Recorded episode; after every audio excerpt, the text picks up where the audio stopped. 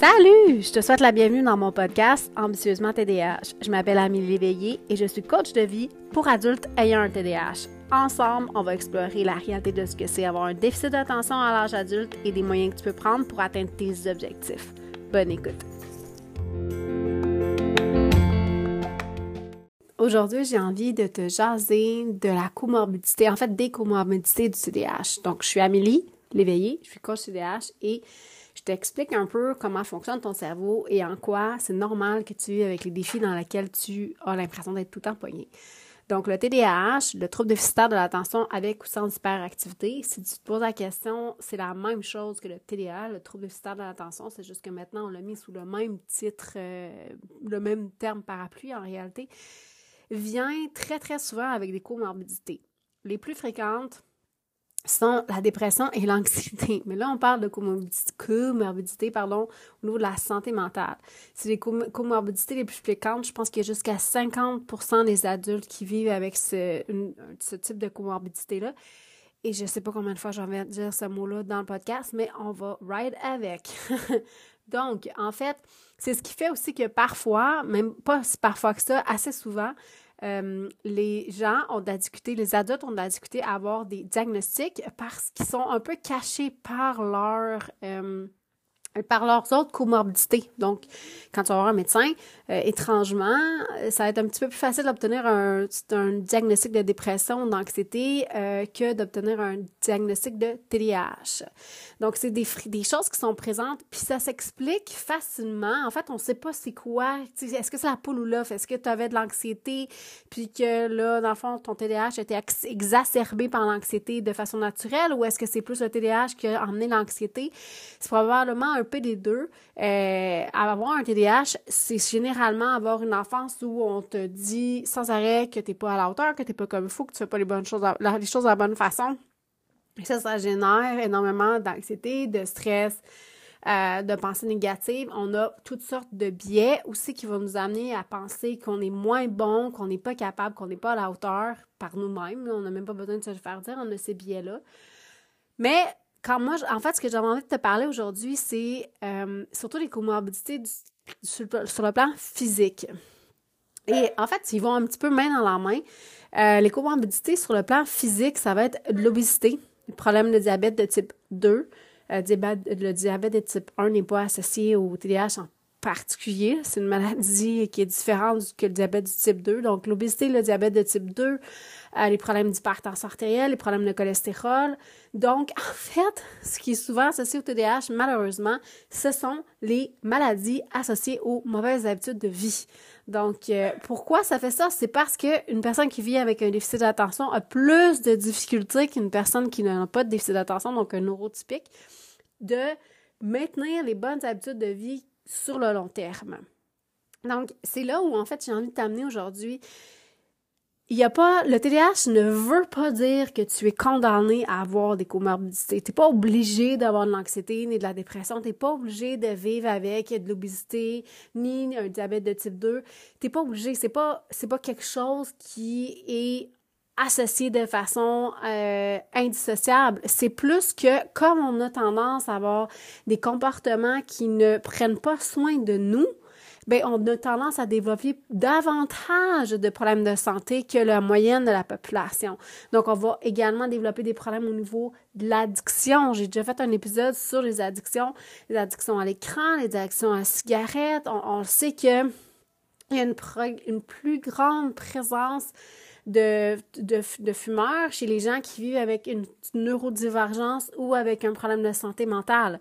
Donc, euh, c'est un peu, on, parle aussi de euh, problèmes associés au mode de vie. Donc, c'est ce qui va faire que je t'amène aujourd'hui avec moi dans l'importance de gérer tes habitudes de vie. C'est extrêmement difficile parce que les habitudes de vie, en fait, c'est le résultat d'une grande, euh, pas discipline, j'aime pas ce mot-là, mais d'une grande constance. OK? Donc, c'est le fait d'appliquer quelque chose de façon systématique ou pratiquement systématique dans ta vie. Comme le fait de pratiquer régulièrement l'activité, comme le fait de, d'avoir une bonne portion de légumes dans ton assiette, comme le fait de, par exemple, de pas te coucher à 3 heures du matin puis espérer te lever à 6 heures le lendemain matin. Euh, parce que tu de la misère à être couché ou parce que tu as des troubles du sommeil, parce que souvent le TDAH est associé avec des troubles du sommeil, mais il y a aussi beaucoup, moi, ce que je vois beaucoup, c'est une problématique de je suis pas capable de lâcher mon cellulaire. Donc, si tu pas capable de lâcher ton cellulaire, c'est sûr que ça va être dur de te coucher. Est-ce que euh, il y a d'autres problèmes qui sont oui, tu sais on va on sort pas là, on bouge pas, on mange pas très bien, on consomme de l'alcool, on fume, euh, on a tendance à consommer plus de drogue, donc tout ça va amener des problèmes de comorbidité qui ont tendance à être associés avec le TDAH et qui vont être c'est ce qui est difficile dans tout ça en fait, c'est que la solution un peu pour gérer ces comorbidités-là, c'est d'améliorer ses habitudes de vie, mais améliorer ses habitudes de vie pour une personne qui vit avec un TDAH, c'est extrêmement difficile. Donc, je sais qu'il y a certains chercheurs, comme le docteur euh, Ramsey, qui préconisent que quand une personne, quand un, professionnel travaille avec quelqu'un qui est un peu résistant au changement, euh, avec qui on a énormément de misère à euh, amener des changements, il faudrait probablement suspecter un TDAH, qui pourrait expliquer pourquoi la, personne a autant de difficultés à être compliante à un changement d'habitude de vie. Qu'est-ce qui se passe, en fait? Pourquoi tu as de la misère autant à changer tes habitudes de vie? Il y a non, je suis en décourager, c'est pas ça que je veux dire. Il y a beaucoup, beaucoup de choses qui expliquent ça. Euh, entre autres parce que généralement, on se fie à notre volonté, donc à notre willpower. Et le willpower, c'est probablement l'affaire sur laquelle, avec la mémoire, tu devrais moins te fier. OK? C'est vraiment difficile de se fier à ça parce que tu en as pas beaucoup et tu vas l'épuiser extrêmement rapidement avec plein d'autres affaires. C'est peut-être pour ça que si tu mets ton entraînement à l'horaire le soir puis que tu as tendance à le sauter régulièrement, peut-être que c'est pas la bonne façon, c'est pas le bon moment pour toi de t'entraîner ou peut-être que euh, tu as tendance à manger énormément de cochonneries en revenant du travail. Ça peut être expliqué par le fait que tu as de la misère à résister à ça parce que tu as une forme de c'est très, très difficile pour un cerveau TDAH de résister à ses impulsions, mais aussi, c'est peut-être possible que tu n'as pas suffisamment mangé dans la journée. Si tu prends la médication, ça coupe la, ça coupe l'appétit. Euh, donc, peut-être que tu n'as pas suffisamment mangé ou peut-être que tu as tout simplement oublié de manger, étant donné qu'on a tendance à être un peu hyposensible, donc ne pas toujours bien ressentir nos signaux euh, physiques. Ce que ça va faire, c'est que tu avoir tendance à oublier de manger et où tu vas juste pas manger assez et tu vas te retrouver en fin, d'après, en fin de journée que ton corps, lui, a faim, il a besoin de manger et là, ben, qu'est-ce que tu veux? Quand on a faim, moi, je connais personne qui se dit, hum, je meurs de faim, je vais aller manger un pied de brocoli. Hein? Généralement, les impulsions que tu vas avoir, c'est une envie de manger du gras, du sucre, du sel.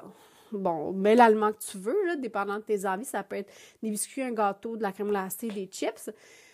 Loin de moi de te trigger envie de manger ça, mais bon, ça peut être n'importe quoi. Ça va être vraiment, si tu très, très, en tout cas, dans mon cas, si j'ai très, très faim, ça va être extrêmement difficile de, quand je me sers à manger, mettons que j'ai un, plat de pâtes, puis que j'essaie toujours d'avoir la, la moitié de mon assiette qui est des légumes, quand j'ai très, très faim, ça va être extrêmement difficile de pas juste avoir envie de mettre des pâtes dans mon assiette. Des pâtes, ça nourrit, ça remplit.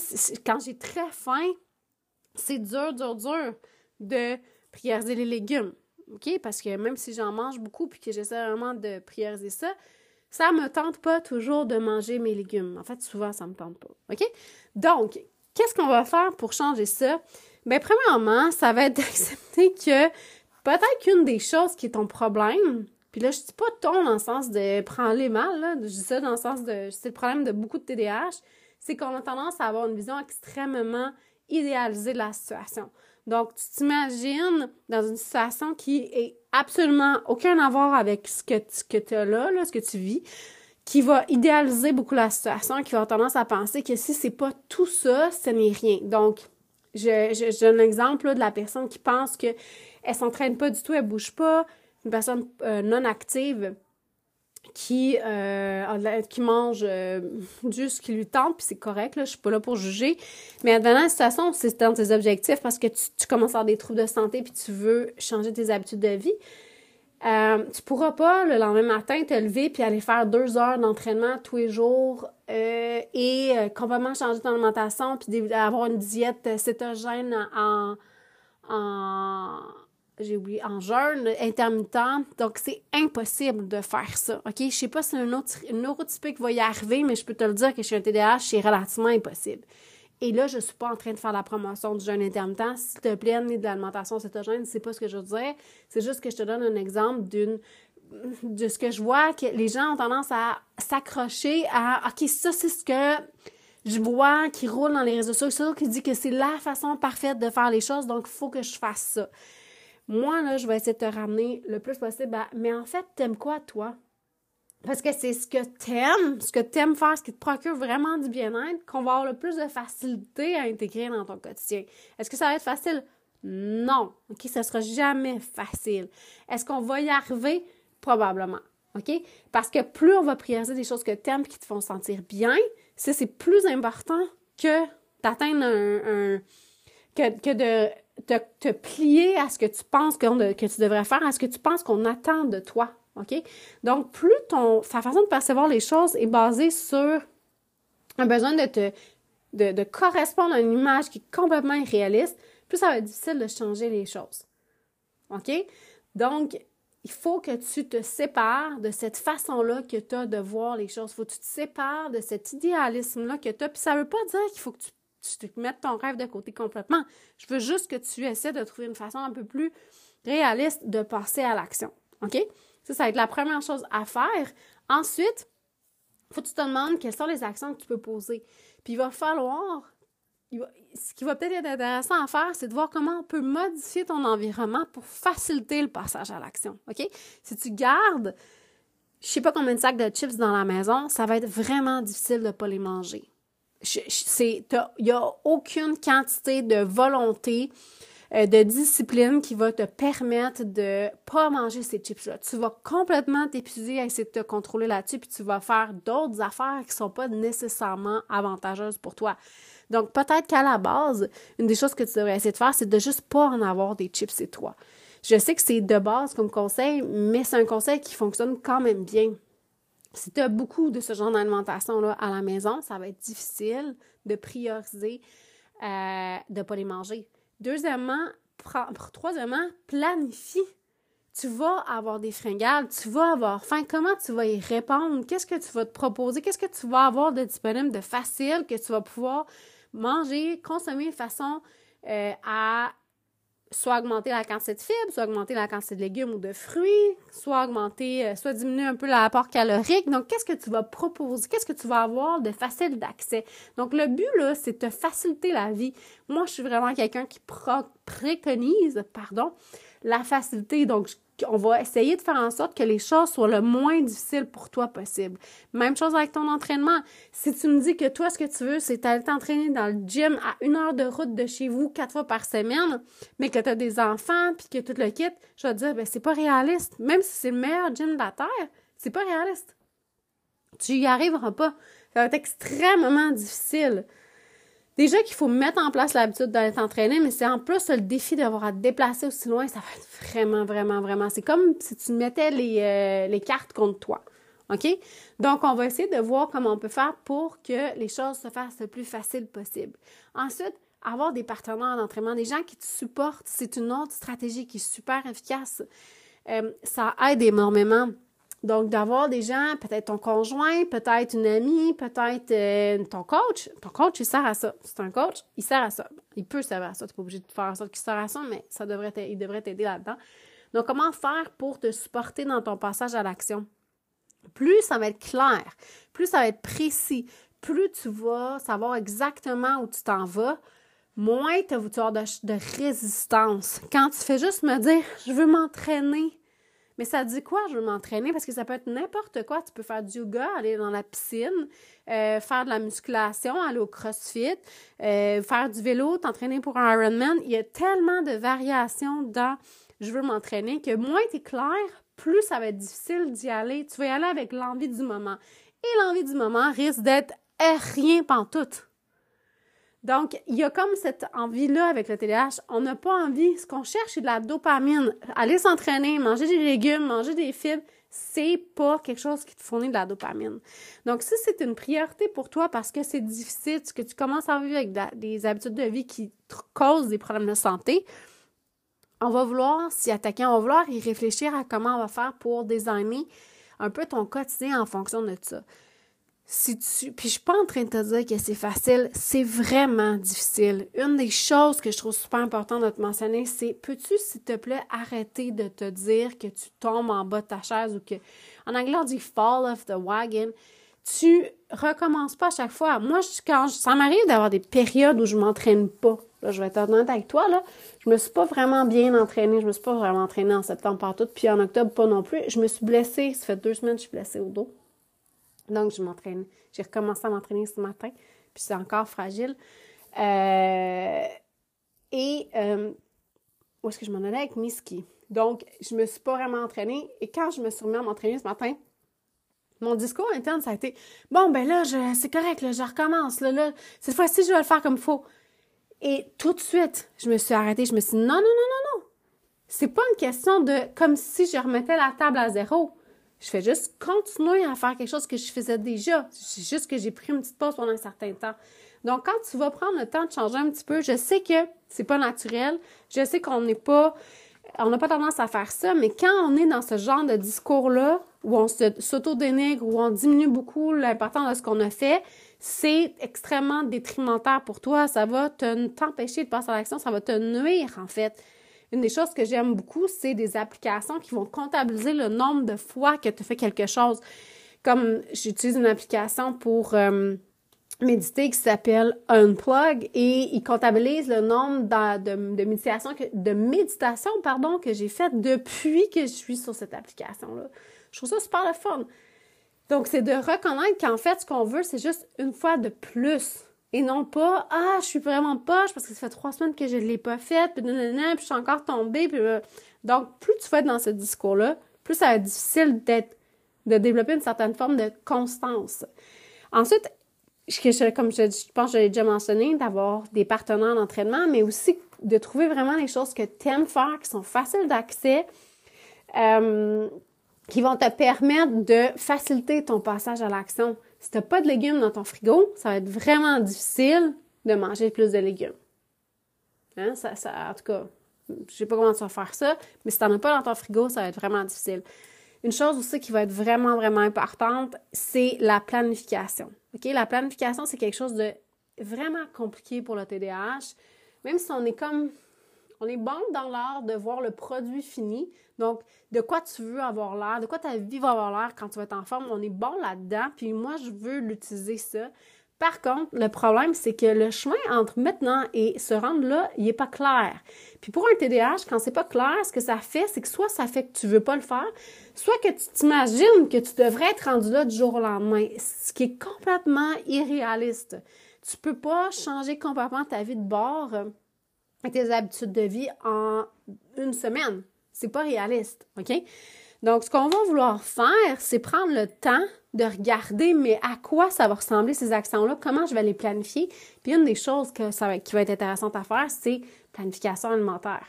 Donc, la planification de ton menu, moi, chez moi, je sais pas pour toi, mais moi, les semaines, j'ai ça, faire la planification des menus. C'est vraiment quelque chose que je déteste faire, OK?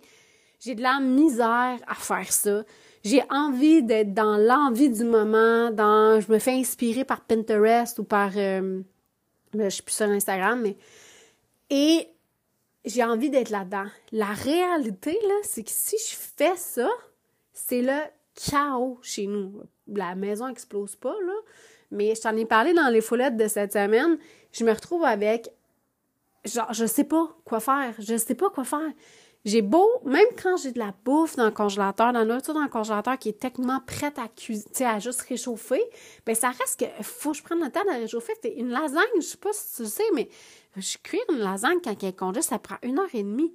Euh, faut que je la planifie à l'avance. Hein. Je peux pas décider de faire une lasagne à 6 heures du soir. Là. Euh, au Québec, on mange tôt. Donc, peut-être que pour l'Europe, manger à 19h30, ça va, mais au Québec, en général, nous, on mange, on soupe vers 18 heures. Donc, je peux pas penser à faire qu'une lasagne à 18 heures. Ça fonctionne pas. Ça va vraiment être pas le fun pour personne. Comment on fait avec ça? Il faut faire une planification alimentaire. Et ça, là, c'est vraiment difficile. OK? Et même moi, je sais à quel point ça m'aide, je sais à quel point c'est difficile quand je ne la fais pas. Et pourtant, j'ai régulièrement de la misère à le faire. C'est pour ça que là, euh, je vais avoir un petit service. Puis si ça t'intéresse, ça me fait plaisir de t'ajouter. Donc, c'est un petit service qui va te permettre de te mettre avec moi le samedi matin, puis on va faire notre planification alimentaire ensemble. Pourquoi? Parce que j'ai remarqué, j'ai testé pendant un an, quand je sais qu'il y a des gens qui vont le faire en même temps que moi et que j'ouvre mon écran et qu'il y a des gens de l'autre côté de mon écran, c'est beaucoup, beaucoup plus facile. Et je te jure, quand je le fais, ça prend environ 40 minutes. Donc, dans la réalité, quand je m'assois pour le faire, ça prend 40 minutes. Quand je fais pas ça, quand je prends le, quand je niaise un peu puis que j'ai pas personne avec qui le faire, ça peut me prendre deux, trois, quatre heures, puis en général, j'abandonne. C'est fait à moitié. Là, je m'en vais à l'épicerie, j'achète un peu n'importe quoi. Et là, ce qui se retrouve, c'est soit que je sais pas quoi faire avec ce n'importe quoi-là, parce que je n'arrive pas toujours à créer des repas avec ce dans le frigo, ou je perds énormément de nourriture. Donc, je soit perdre la nourriture, soit me retrouver à aller acheter de la nourriture en supplément parce que j'ai mal prévu mes affaires. Donc, c'est vraiment quelque chose, je ne sais pas si tu te reconnais, mais si tu gères une famille, que tu as des enfants, que c'est toi qui es en charge de me faire manger, d'après moi, tu as le même problème que moi, c'est pas le fun. Mais si tu le fais pas, comment veux-tu t'attaquer à tes problèmes de d'habitude de vie. Comment tu veux-tu modifier tes habitudes de vie si tu prends pas le temps de faire ta planification? Donc, ça va être super important de faire une planification. Si tu es capable de la faire par toi-même, fine. En général, ce que je vois, puis je répète ça, je sais que tu le sais. Je sais que tu sais que c'est important de le faire. Le problème du TDAH, c'est qu'on le fait pas. Fait que c'est pour ça qu'on a des problèmes de santé. C'est pour ça qu'on a des problèmes de comorbidité. C'est pour ça qu'on a des problèmes d'addiction. C'est pour ça qu'on a... C'est qu'on sait ce qu'on a à faire. On le fait pas parce que ce qu'on fait nous procure plus de plaisir dans l'immédiat que la, la capacité qu'on a à réfléchir sur la conséquence à long terme. Parce que les habitudes de vie et la comorbidité, ce sont des conséquences à très, très, très long terme. Prendre 5, 10 livres ou 5 ou 2, 5 kilos par année, c'est pas la fin du monde. C'est la fin du monde au bout de 5 ans, 10 ans.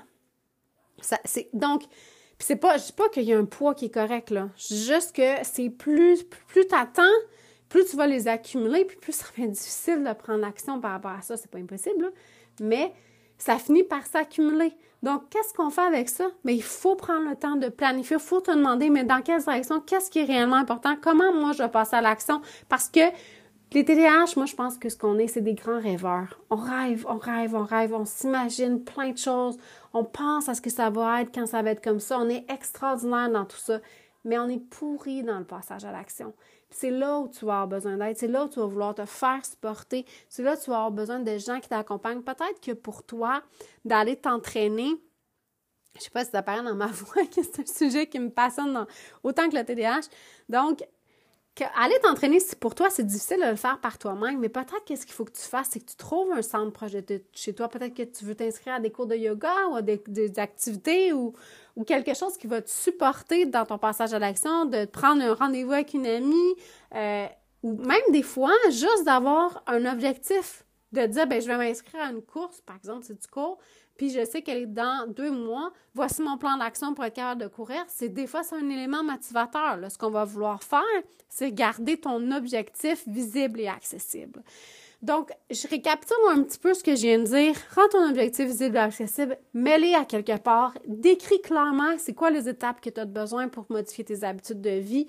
Explique-toi comment tu vas passer à l'action, quand tu vas passer à l'action. Si tu me dis, je vais faire un menu cette semaine, je peux te le jurer, pardon, que quand tu me dis cette semaine, à un moment donné, quelque part, plus tard, n'importe quoi, ça n'existe pas dans le calendrier. Il faut que ça soit fixé, il faut que ça soit clair. OK, cette journée-là, je fais ça. Puis même, idéalement, à tel moment. Moi, je le sais, puis plus je me connais, plus j'avance, plus je le sais. Moi, j'enregistre toujours mon épisode de podcast l'après-midi. Donc, le mercredi après-midi, j'enregistre mon épisode de podcast. Je suis pas capable d'enregistrer le matin. Je sais pas pourquoi ça marche pas. Je sais que c'est le mercredi après-midi, donc je m'assure d'avoir de la place dans mon agenda pour pouvoir créer cet épisode-là de podcast. OK? Donc, mets dans ton agenda ce que tu désires passer à l'action. Ramène-toi à pourquoi c'est important pour toi. Crée-toi des objectifs qui sont réalistes, qui sont atteignables dans un certain temps, qui sont mesurables, ça va t'aider à passer à l'action parce que la réalité, c'est que le TDAH, c'est un désavantage important par rapport aux problèmes de santé liés aux habitudes de vie. OK? On a des comorbidités importantes qui sont dépression, anxiété, qui sont associées à ça. Souvent, la dépression l'anxiété va exacerber des, les habitudes de vie qu'on souhaite pas toujours cultiver. Et ça, ça va entraîner d'autres problèmes de santé. Comment tu veux te sentir bien dans ta tête quand tu te sens tout croche dans ton corps? Et là, je veux pas que tu penses que je suis une fitness guru qui pense que tu devrais manger juste de la poudre de protéines et des légumes. C'est pas ça que je veux dire. Ce que je veux dire, c'est il y a plein de petites habitudes qu'on peut faire qui vont t'aider à mieux te sentir. Et c'est comme si, c'est en prenant le temps de t'asseoir, de les designer, de réfléchir, de décider d'un plan d'action qu'on va y arriver. Parce que malheureusement, avoir un TDAH, c'est être associé à une diminution de l'espérance de vie. OK? Pourquoi? Parce qu'on a des mauvaises habitudes de vie, parce qu'on a des comorbidités associées au TDAH, parce qu'on a tendance à être plus addict à certaines substances. Et ça, c'est dommage. Et ça ne devrait pas être le cas.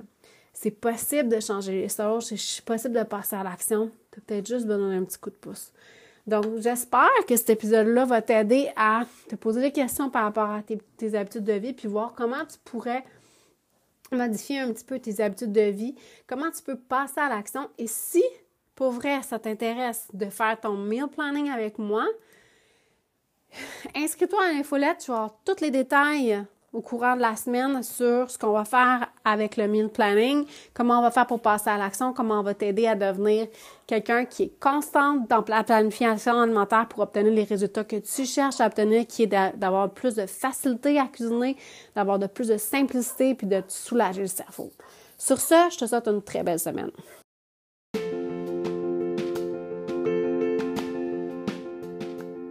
Tout pour cette semaine. J'espère que tu as apprécié l'épisode. Si tu l'as aimé, partage-le. Laisse-moi un commentaire. Je les lis tous. Mets-moi un beau 5 étoiles et abonne-toi à mon podcast. Ça m'aide énormément à faire connaître le podcast auprès de d'autres gens qui vivent comme toi avec un TDAH. Tu peux également me trouver sur YouTube à Ambitieusement TDAH ou sur mon site web à amelieléveillé.com. N'oublie pas de t'inscrire à mon infolette où je partage plein de détails croustillants sur ma vie et ma gestion de mon TDAH. Bonne semaine! Thank you.